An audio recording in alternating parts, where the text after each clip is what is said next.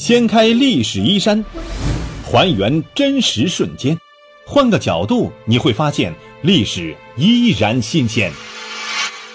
历史趣谈。Hello，亲爱的朋友们，大家好，欢迎收听由喜马拉雅独家首播的《历史趣谈》，我是龙墨。今天我们来聊这样一个话题：孔子为什么不去秦国？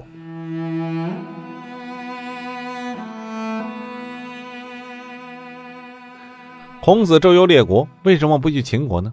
这个问题很有趣。孔子出生的时候是春秋末年，他年老编写《春秋》的时候呢，正值是晋国准备分裂，以三家分晋为标志，春秋结束，战国开始。孔子活着的时候啊，是无法想象周朝最后陨落的。中国历史上一共有两次这种事件，第一次就是三家分晋，他告诉人们，大夫可以把诸侯。拿开自己玩，并且以此为界限。战国初期，数十个小国只用了不到百年就被划分为七个大国。第二次是曹丕称帝，这告诉人们，即使是皇帝也是可以随便更换的。以后的历史上，王侯将相宁有种乎不再是主流，群雄逐鹿才是真性情。孔子和秦国统一没有任何关系。孔子的主张是恢复礼法。何为礼法呀？就是你的作为要符合自己的身份，你是诸侯，就去做诸侯的事儿；你是大夫呢，就去做大夫的事儿。诸侯做了大夫的事儿是失礼，大夫做了诸侯的事儿也是失礼。对于孔子来说呢，秦国统一明显是失礼的。目前认为秦国的强大来源于商鞅变法，商鞅是法家的，虽然法家和儒家一脉相承，但明显是两码事。孔子那个时候还能游历的时候啊，秦国不过是一个西方小国，不说晋国这庞然大物可以随便欺负他，即使是北方的义渠、南方的巴蜀也可以欺负他。孔子游历的目的是实现自己的政治抱负。春秋末年，南方的吴越两国很强大，然所谓失礼，他孔子主要的路线呢，在齐、鲁、晋、楚之间，基本没有出过中原。秦国变强。要到战国中期和魏国交战，并获得河西之地，成为最强。要到函谷关之战，离孔子活着的年代啊，太过久远了。孔子的功绩一般认为有二：第一就是编写了《春秋》，第二就是有教无类。重要的是后面一个。何谓有教无类呀？就是无论你是出身如何，收入如何，只要想学，我就教你。这也是他被尊称为圣人的原因。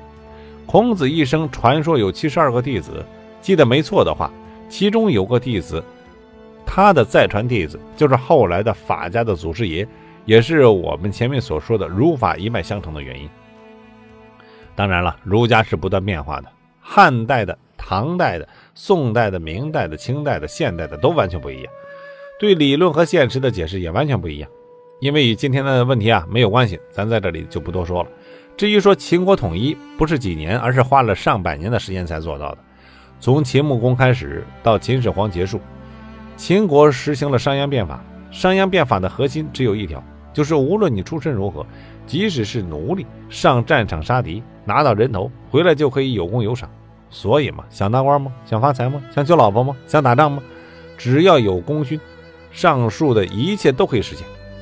可以看出。耕战制度极大地压榨了秦国的战争潜力，这是其一。进入战国的时候呢，晋国三分，一般分为秦国东进的最大障碍，至此消失。到秦穆公年代，因变法，秦国国力增强，先打一起，再打魏国，后来呢就并了巴蜀。休整之后，沿着黄河东进。在秦始皇即位前，秦国的疆域往南占据到了整个巴蜀，拥有粮食产地。往西占据河套，有战马产地；往东和齐国接壤，在太行山附近占据着交通要地。统一前最重要的一仗是秦昭襄王时的长平之战，赢了秦国统一，输了想统一再等百年。据说长平之战是秦国动员率基本达到了第一次世界大战时期列强的标准。最后白起出骑兵断绝粮道，活生生坑杀了赵国四十万大军。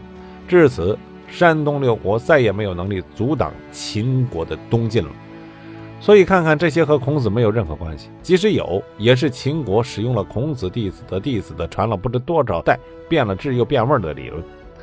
看到很多人提到儒家，啊，这里啊多说几句。一般提到儒家，第一个提到的是孔子，觉得孔子有多么多么多么坏，禁古人思想之类的。其实儒家只是后世的称呼，孔子是被迫的放了儒家创始人，就好像管仲被妓女当成了祖师爷。关羽被黑社会当成了二哥一样。孔子的学生很多，成名的有七十二人。这个数据见于《论语》，把孔子的理论传下去的是个不出名的人，叫曾子。曾子传了两代之后呢，出了一个学生叫孟子。后来又有学生叫荀子。到这里，儒家早起的这个创始人就全出场了。把儒家第一个变味的，就是董仲舒。他搞了个什么呢？搞了个天人感应。君臣父子一套，汉武帝看了挺高兴，以后儒家的主要思想就变了。这一次一直到宋代的时期，有一个叫朱熹的，他重新解释了儒家理论，叫做程朱理学。我们现在知道的绝大多数关于儒家的反面新闻，都是程朱理学范畴之内的，比如寡妇要守节，不能再嫁；女人不能被男性接触，否则就要嫁给对方；嫂子溺水了不能救，等等等等。当然，孔子说过啊。事急从权，举的例子就是嫂子溺水。常州理学出现之后啊，只不过是很多流派的一支。把常州理学当成国家首要教育思想的是明太祖朱元璋，可能是因为他和朱熹的姓氏一样。据说朱元璋编《洪武实录》的时候，有想法认朱熹为祖宗，可惜啊，年代太近不好变。作罢。到了明代中期。由于文官势力的越发庞大，想当官的途径变成唯一的科举。在那之前，还有啊举荐之类的这个制度。明朝前期的内阁首辅极少是科举出身。随着嘉靖皇帝登基，科举成为了唯一途径，不然啊你就是出身不好，并且一直延续到一九零八年的八股文消失。好，这就是为什么孔子不去秦国的原因。今天就说到这里，感谢大家的关注收听，下期再见。